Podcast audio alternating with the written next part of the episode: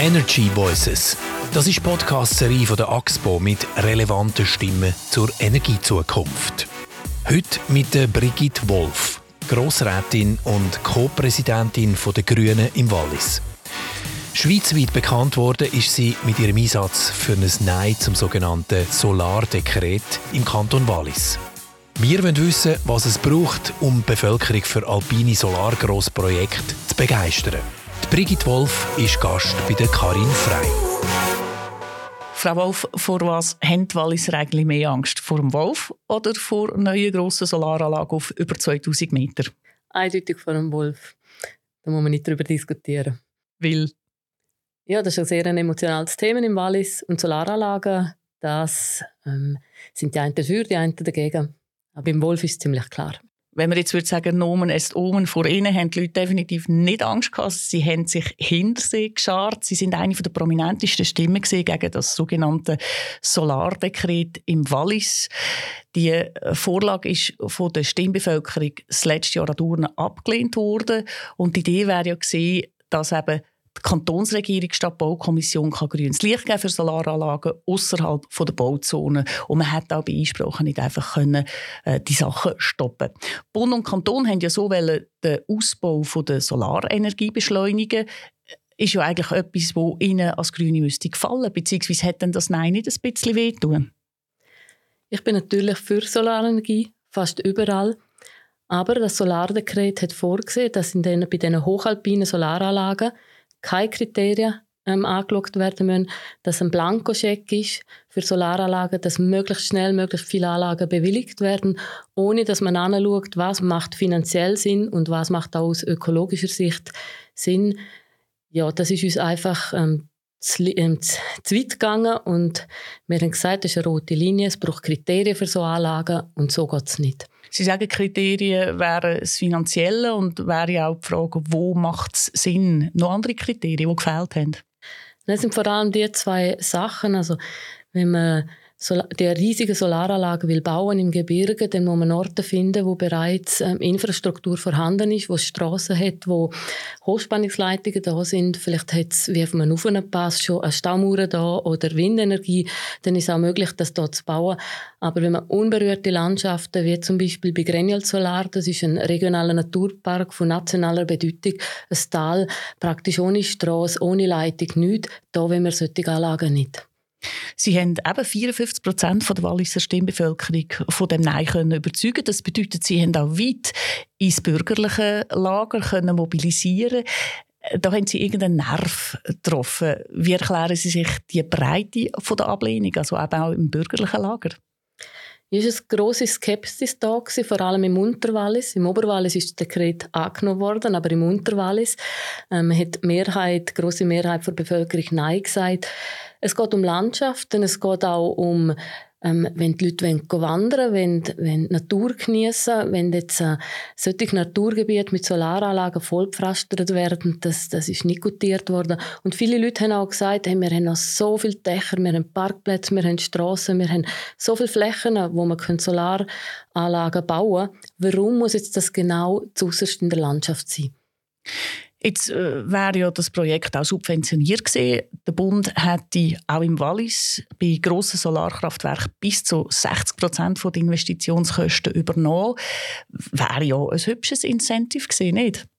Das ist ja immer noch möglich. Also der Solarexpress gilt bis ähm, 10 Prozent der Anlagen müssten bis Ende 2025 am Netz sein. Bis Ende 2030 die ganze Anlage. Das ist immer noch offen. Ah, das aber, ist aber schon 24. Ja, es zeigt sich, dass praktisch keine Anlage wird das schaffen. Jetzt diskutiert man natürlich bereits über eine Verlängerung von der Frist, weil ohne die 60 Prozent vom Bund, ohne große Subventionen geht es nicht, das sagen alle Fachleute, dann rendieren die Anlagen nicht. Und ich bin einfach überzeugt, wenn man das gleiche Geld, wir reden hier von 3, 3,5 Milliarden Franken, wo man da will in den Solarexpress stecken, wenn man das braucht, um Solarenergie fördern in der Fläche auf Infrastruktur, auf Parkplätze, dann könnte man mehr Solarenergie gewinnen als in Hochgebirgen, wo das sehr teuer ist. Jetzt ist ja aber genau ein Problem, dass die ganzen Dächer und all die Flächen, die sind ja vor allem im Mittelland und dort scheint im Winter die Sonne nicht so wahnsinnig viel. Man könnte ja auch sagen, vielleicht wäre es so etwas wie ein Tribut, das die Bergkantone an Resten vom Land müssten zahlen, so ein bisschen ähnlich wie beim nationalen Finanzausgleich, man ja das auch immer wieder betont, dass man sagt, ja, jetzt müsst ihr in Saueröpfel beißen, bei euch ist jetzt einfach die Sonne, Punkt. Im Berggebiet haben wir am meisten Sonne, aber auch im Berggebiet gibt es Infrastruktur, die noch nicht bebaut ist mit Solaranlagen. Ähm, wenn man zum Beispiel, man vergleicht jetzt immer mit den Solaranlagen in den Nebelgebieten, aber nehmen wir doch Sitten. Nehmen wir Sitten im Wallis oder Chur in Graubünden, da scheint die Sonne im Winter, auch im Winter. Da haben wir praktisch keinen Nebel. Und es ist weniger Winterstrom als bei diesen bifazialen Anlagen im Hochgebirge, das ist klar, aber dafür kosten es viel weniger. Vielleicht muss man etwas mehr zubauen, aber es ist äh, im Endeffekt vielleicht günstiger. Und fangen wir doch da in der Fläche an und gehen nicht raus in die Alpina. Gebiet. Aber habe ich Sie richtig verstanden, wenn Sie sagen, grundsätzlich gegen Solaranlagen sind Sie sowieso nicht. Die Frage ist, äh, wo macht es Sinn? Äh, wo ist es allenfalls nicht einfach unbebaut? Also grundsätzlich äh, Grossanlagen im alpinen Raum sehen Sie als etwas, wo man schon je nachdem machen kann? Man muss einfach genau anschauen, wo es ist jetzt einfach viel schnell gegangen. Auch die gleichen Parteien, die gleichen Kräfte, die seit 40 Jahren sich wehren gegen eine Förderung der Solarenergie. Das haben wir ja immer. Jetzt auf einmal sollte man innerhalb von zwei Jahren sollte man jetzt äh, völlig unabhängig werden und Warum sich nicht ein bisschen mehr Zeit in der Planung, wenn äh, zum Beispiel jetzt ein Kanton sagt, okay, wir wollen ein paar so Anlagen, dann schauen wir doch an, wie man es bei Wasserkraft auch gemacht hat, wo macht das am meisten Sinn, auch finanzieller Natur, und dann findet man die Projekte, zum Beispiel in der Nähe vom Skigebiet oder wie gesagt auf einem Nuvenpass, wo wir schon Staumauern, Windenergie, Hochspannungsleitungen, Strassen haben, dann gehen wir dort hin und nicht in, in die unverbaute Landschaft. Und jetzt mit dem Solarexpress hat man einfach gesagt, egal wo wir bauen. Und das, also da kann ich einfach nicht dafür sein. Sie haben aber auch den Faktor Zeit angesprochen und ich meine, Klimaerwärmung findet statt. Wir sind unter Druck. Es muss etwas passieren. So viel Zeit haben wir ja gar nicht, oder? Ja, aber geht es dann schneller in den alpinen Gebieten? Also das Material muss da sein, die Fachkräfte müssen da sein. Wir haben keine Erfahrung in einem alpinen Gebiet, wie denn so eine Anlage funktioniert.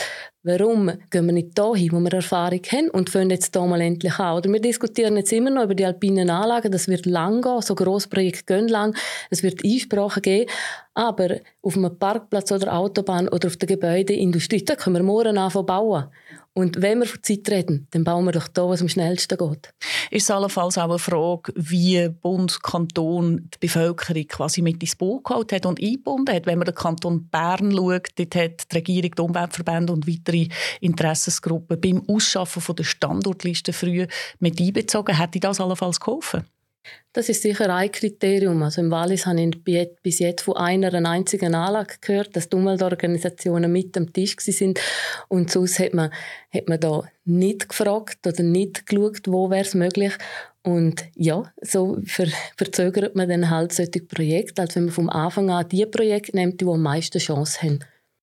Können wir mal kurz zusammenfassen? Nein sagen ist ja immer einfach, aber dann eben mit einer guten, umsetzbaren Idee kommen. Sie haben von Parkplätzen geredet, von Autobahnen. Was wäre, wenn man auch den Zeitaspekt anschaut, das ideale Vorgehen und das Schnellste? Ich glaube, wir müssen einfach die verschiedenen Möglichkeiten anschauen und überall weitergehen. Im letzten Jahr, 2023, ist 1,5 Terawattstunden zugebaut worden an Solarenergie in der Schweiz und in den alpinen Anlagen reden wir von 2 Terawatt. Also pro Jahr werden wir in naher Zukunft so viel zubauen, wie jetzt im Gebirge zugebaut worden ist. Und ich denke, es gibt ganz verschiedene Möglichkeiten und wenn es etwas Positives gibt an dem Solarexpress, dann ist vielleicht, dass der Schub jetzt gekommen ist und dass jetzt auch an anderen Orten wirklich ähm, Solarenergie vorwärts gemacht wird und dass jetzt äh, ja, da so eine Dynamik drin ist. Und gleichzeitig, oder, gerade bei Infrastrukturbauten, macht man häufig die Rechnung ohne dem Volk. Solaranlagen, das ist das eine. Surses im Bündnerland, dort haben die Leute jetzt auch wieder Nein gesagt. Und dann sind zwei Initiativen eingereicht worden vom Verband Freie Landschaft Schweiz. Man hätte in der Presse Folgendes können lesen Die Initiative gegen die Zerstörung unserer Wälder durch Windturbinen, Waldschutzinitiative, verlangt, dass Windkraftanlagen nur noch außerhalb von Wäldern stehen dürfen. In Wäldern und auf Waldweiden, deren Bestockung dichter als 30 Prozent ist, sollen keine Turbinen ab 30 Metern Gesamthöhe erlaubt sein. Also da regt sich Widerstand, äh, ob Solar oder Wind, im Volk. Gibt es überhaupt irgendetwas, wie man die Leute dazu bringt, mitzumachen? Ja, ich denke, wir haben letztes Jahr 1,5 Terawattstunden ähm, Solarenergie zugebaut. Das heißt, die Leute machen mit. Wenn wir können ja die Subventionen, die wir jetzt bei den hochalpinen Solaranlagen geben wenn wir die würden ähm, an private Investoren auch ähm, vergeben, dann bin ich ganz überzeugt, dann macht man mit. Und bei den grossen Anlagen wie jetzt Windenergie oder Solarenergie, ich bin für eine Beschleunigung der Verfahren im Sinn, dass man ein Verfahren verkürzt, zusammennimmt und nachher auch noch einen Gerichtsentscheid halt, ähm, dass dort schneller geht, aber wir dürfen nicht die politischen Rechte beschneiden. Weil die Umwelt hat keine Stimme und die Umweltorganisationen sind sind beauftragt, auch vom Gesetzgeber demokratisch legitimiert, anzuschauen, wo machen so Anlagen sind und wo werden eben ähm, wertvolle Arten zum Beispiel zerstört oder Biotop. Und wenn das halt Projektanten selber nicht machen, dann gibt die Umweltorganisation gibt eine Stimme der Umwelt und dann muss man da eine Interessensabwägung machen und dort die grossen Projekte machen, wo es am wenigsten Schaden anrichtet. Und die Frage aber gleich, oder? Der Klimaaktivist Max Vöckli hat gesagt, man müsste den Notstand endlich ausrufen. Es ist mehr als fünf vor zwölf. Ist es dann noch richtig, wenn man so einfach Einspruch machen kann? Ja, wir können nicht die Klimakrise jetzt mit der gegen Biodiversitätskrise gegeneinander ausspielen. Das hängt zusammen. Und wenn wir dafür Hochmoor zum Beispiel zerstörend, dann bringt uns das gar nichts. Ähm, es ist genauso wichtig, dass wir Biodiversität schützen und das Klima. Wir haben zum Beispiel noch nicht geredet über Sparen.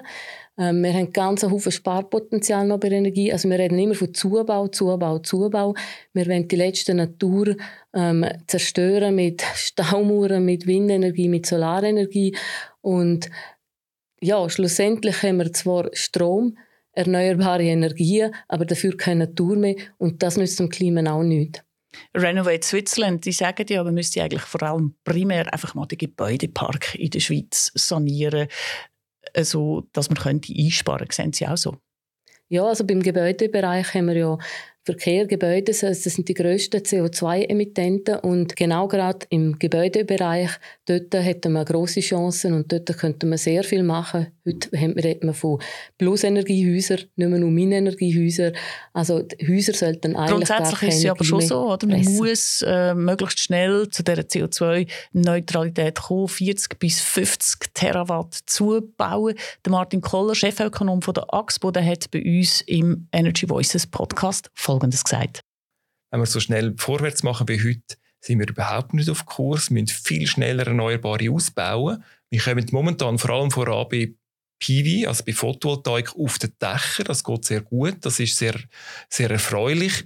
Wir brauchen aber auch Winterstrom. Oder? Und für das braucht es Photovoltaikanlagen in den Bergen und es braucht insbesondere auch Windkraftwerke. Und da sind wir viel zu langsam. Da müssen viel schneller zubauen, als wir es heute machen zubauen ja, also, und es muss schneller gehen. Sehen Sie es auch so?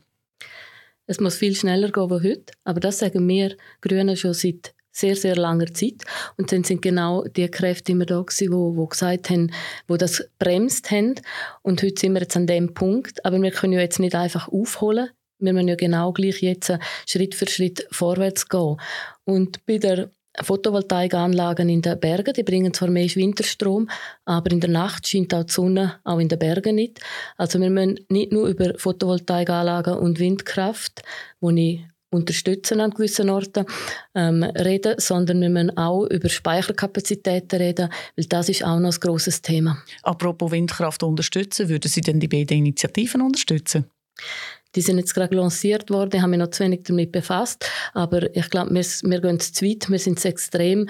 Ähm, sicher bin ich dafür, dass man das Volk muss fragen, dass man die Einwohner muss fragen, dass man die mit ins Boot muss nehmen, aber ob man jetzt allgemein ein generelles Verbot zum Beispiel im Wald muss machen, Es ist wie bei Solarenergie, wir müssen genau anschauen. Wir müssen schauen, wo haben wir wertvolle Standorte, wo haben wir wertvolle Landschaften, Biotop und dort bauen wir nicht. Und an anderen Orten, wo es schon viel Infrastruktur gibt, wo wir näher sind bei bebauter Infrastruktur, dort können wir so Anlagen bauen. Jetzt sagen die Leute ja, wenn es irgendwo hochalpin ist, sehen wir es ja nicht. Für mich ist das ein schlechtes Argument. Ich sehe es lieber. Schließlich sehen wir auch Strassen, Auto, Zuglinien, Häuser sehen wir auch. Für mich darf man die Photovoltaikanlagen sehen, weil die brauchen wir auch. Und dafür habe ich Landschaften, wo ich wandern kann, wo ich Skitouren machen kann, wo eben noch keine Photovoltaikanlagen sind. Solche Landschaften werden seltener und die sind sehr, sehr wertvoll und die müssen wir erhalten.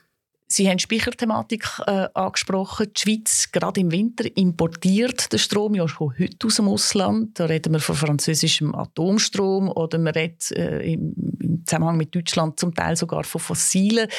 Die Grünen stehen für das Netto-Null-Ziel. Wie sieht denn Ihre Lösung für die Winterlücken aus und die allgemeine Versorgungssicherheit in der Schweiz? Wir importieren Strom, aber wir exportieren auch laufend Strom. Wir können das nachschauen. Auf einer Webseite von Swissgrid sieht man laufend Export, Import, Export, Import. Vielleicht kann man dort auch noch optimieren, dass man das Wasser länger zurückbehaltet, dass man halt nicht dann, wenn es am meisten Geld gibt, halt Strom verkauft, sondern schaut, dass man da noch ein besseres Regime kann haben. Und wir können auch reden darüber, über Optimierungen bei den Staumauern, Erhöhungen. Wir müssen über Speicher reden. Es gibt vielleicht noch andere Speichermöglichkeiten, auch Haben Sie Favoriten? Batterien. Ähm, also Wasserkraft ist ganz sicher ganz ein guter Speicher, aber wir müssen auch über Batterien reden. Und ähm, es gibt heutzutage auch andere Möglichkeiten, wenn wir dann wirklich so viel Strom produzieren im Sommer. Also wenn wir die Solaranlagen, die jetzt alle sollen gebaut werden, die produzieren ja dann viel zu viel Strom. Also wir reden nicht schon, wir wollen Winterstrom produzieren, aber die produzieren auch im Sommerstrom und zwar auch mehr als im Winter. Und auch diesen Strom, wenn wir ja irgendwie speichern können, dann müssen wir vielleicht auch über Wasserstoffproduktion reden. Es gibt auch andere Möglichkeiten, da ist die Forschung ja voll dran. Zum Schluss Frage gleich noch, wir reden ja jetzt über das grosse Ganze Sie persönlich. Wie sparen Sie selber Strom? Ich habe eine Anlage auf dem Dach, eine Photovoltaikanlage, die fünfmal so viel Strom produziert, wie unser Haushalt braucht. Wir haben eine Warmwasseranlage, wir haben keine Boiler, wir machen alles mit der Sonne und wir wohnen in einem sehr kleinen Haus. Ja, also ich mache das, was ich kann. Und was würden Sie den Leuten daheim mit auf den Weg geben? Ich glaube, jeder muss entscheiden, wo er ähm, will anfangen, wo, wo man will Strom sparen. Es gibt für jeden Möglichkeiten und ähm, ich glaube, heutzutage ist, ähm, findet man, was man kann machen kann. Ähm, es ist jedem klar, dass wir mithelfen müssen. Und dann ist an jedem selber zu entscheiden, was macht man und was nicht. Brigitte Wolf, ganz herzlichen Dank fürs Gespräch. Danke Ihnen für die Einladung. Energy Voices. Das ist die Podcast-Serie von der AXPO. Wir freuen uns auf Ihr Feedback via Mail auf podcast.axpo.com oder über X unter dem Hashtag Energy Voices.